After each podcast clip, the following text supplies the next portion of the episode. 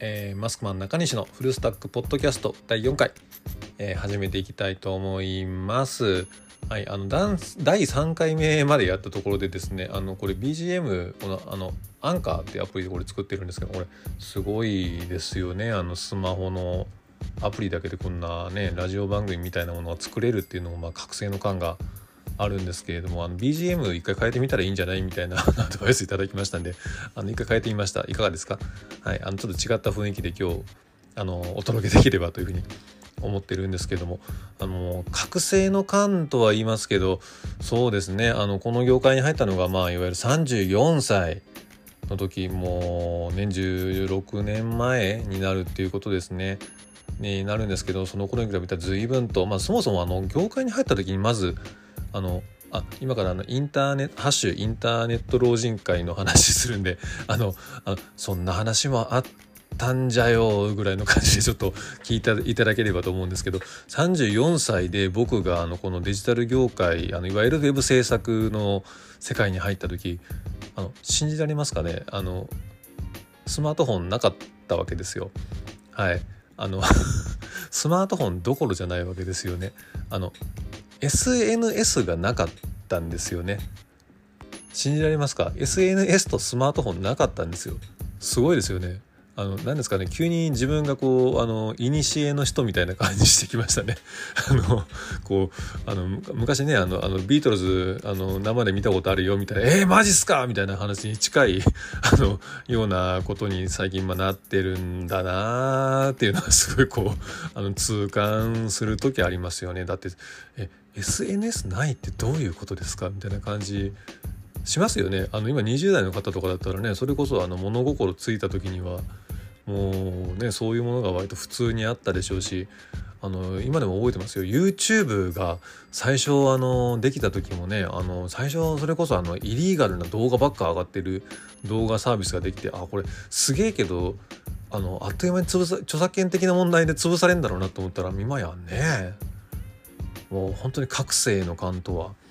このことですよ。あのはい、ちなみに僕はあの大友克洋さんの「アキラですけどもあれあの初回の時に映画館で見てます。はい その映画館で「アキラ見たっつったらねなんかあの「ええー!」みたいなねあちなみにあのあの僕があの、えっとえー、生まれて初めて見た映画なんですけれども「ドラえもんのあののび太の恐竜」ですね。あの、ドラえもんの映画一作目です。はい、あの、リアルタイムで映画館で見てます。はい、そういうハッシュ、インターネット老人会の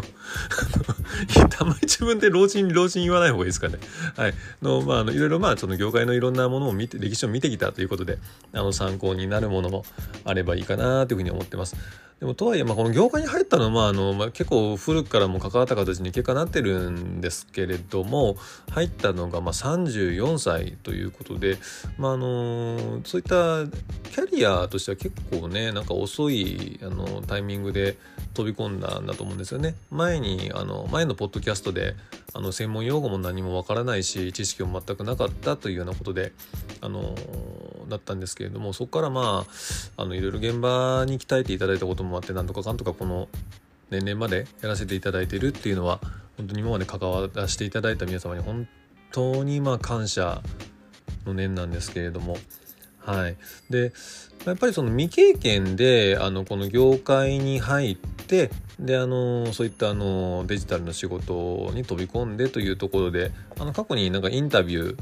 いただいたこともありましてあのどういった形であのその未経験のところをカバーしていったんですか？みたいなことをご質問いただいたこともあったりするんですね。今日はあのその辺の話を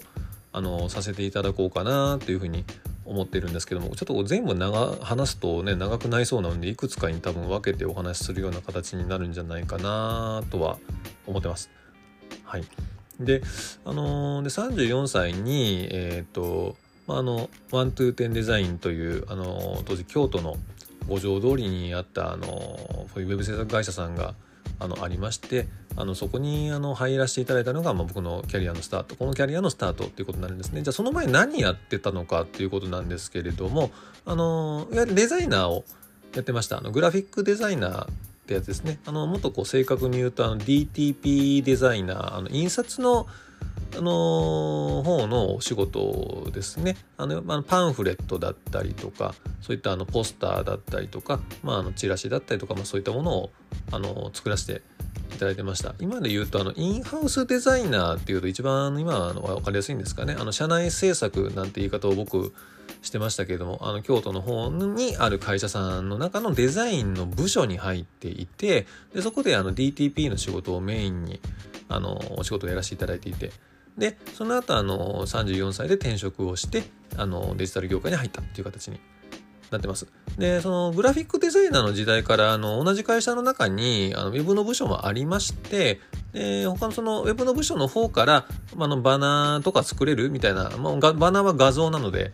あの DTP しかできない僕でもま作れたわけですね。であのサイズを聞いてあの作ったりみたいなことをしてるうちにこういったあのウェブサイトを作ったりとか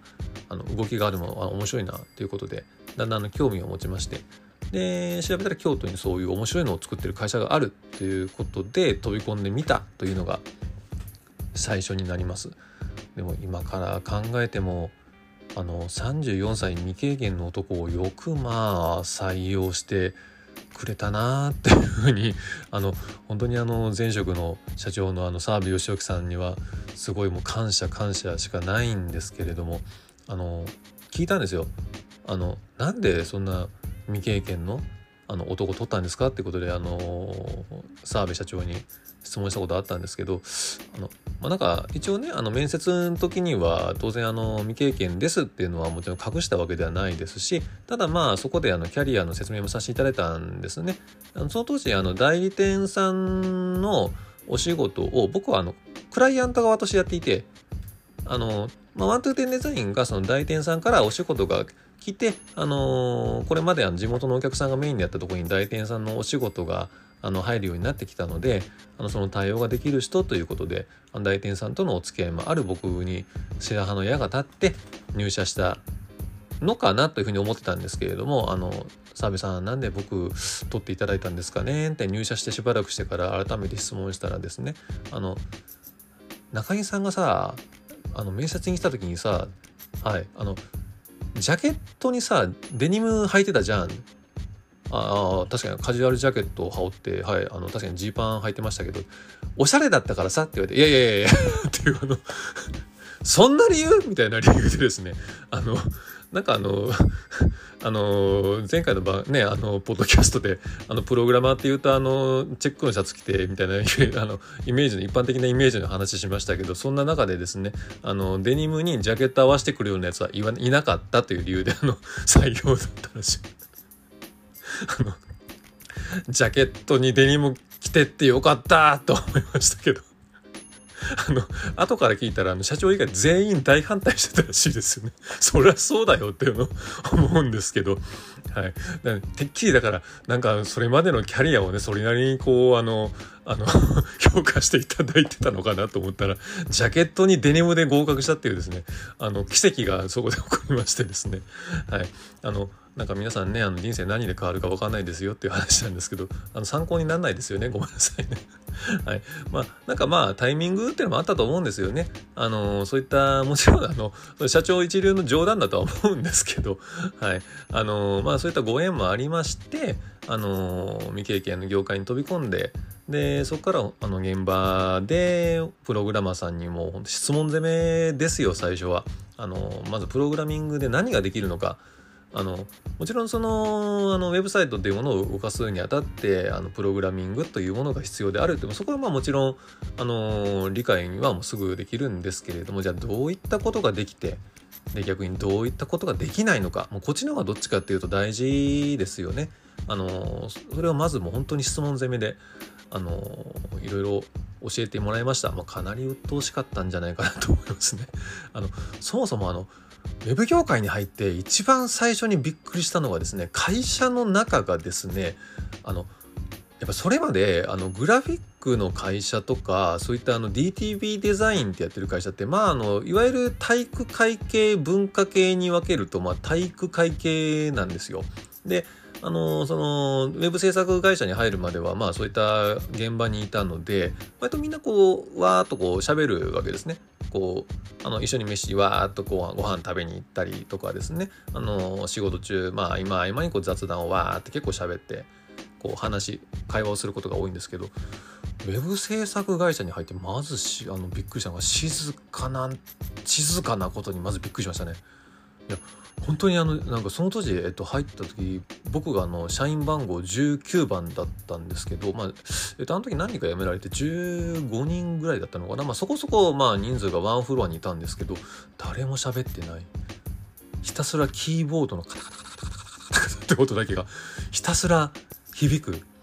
まずそこにびっくりしましたね。あのでまたあのお客様からあのいただき物とかいただく時あるじゃないですか。まあ、あの、なんか、バームクーヘンいただきましたよ、みたいな感じでこう、いただいたら、まあ、あの、僕の全、それまでのあの仕事場だったら、あの、お客さんからお菓子もらったよ、なんてことでみんなが、わあ、食べる食べる、みたいな感じでみんなでワイワイ言いながら、こう、おやつタイムが始まるわけですよ。で、ただ、ウェブ業界に変わったら、まあ、おやつが、あの、いただき、おやついただきましたよ、みたいなのがピロンとこう、メールでね、ああの当時メッセンジャーツールもなかったんであのメールでね全社 全社宛てメールで来るわけですよ。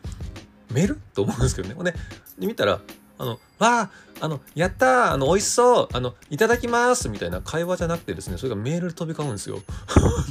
で、あの、文章自体は、わーいとか、やったなんですけどね、みんな無表情で、こう、あの、あの会社見渡すんですね、みんな無表情で、こう、カタカタカタカタ。だって、これはどえらいとこに来たぞと思う時はあの思いましたけど、まあ、すぐ慣れましたけどね。はい。あの、まあ、あのみんな実際、あの、あれなんですよ、あの、仕事に集中してるってのもあるんだとは思うんで、あの、そこで、あの、できるだけ、こう、あの、効率的に作業してるってことでは、あの、あるんですけれども、あの、非常にこう、まあ、かなりの、こう、ギャップは当初、ありましたよね。はい。だね、あのそういったところからまずギャップを感じつつまずはまあでもその業界に飛び込んだとこから慣れていかなきゃというところで、あのー、そういったところにも慣れていくところから 始めてあもうこれあの大体ですねあのこのぐらいの時間で終わろうみたいな目標を決めてるんですけどあのあっという間に時間経っちゃいましたね。あので34歳で入って実際どう馴染んでいったのかとかあのそういったあのこう自分があのどうやってそこのスキルを身につけていったのかみたいな話をできればよかったんですけどこれまた次回に回したいかと思います。まずは、まあ、一体まずはやってみなはれ、精神で入ってみたっていうところで、本日まとめさせていただきたいかと思います。それではまた次回。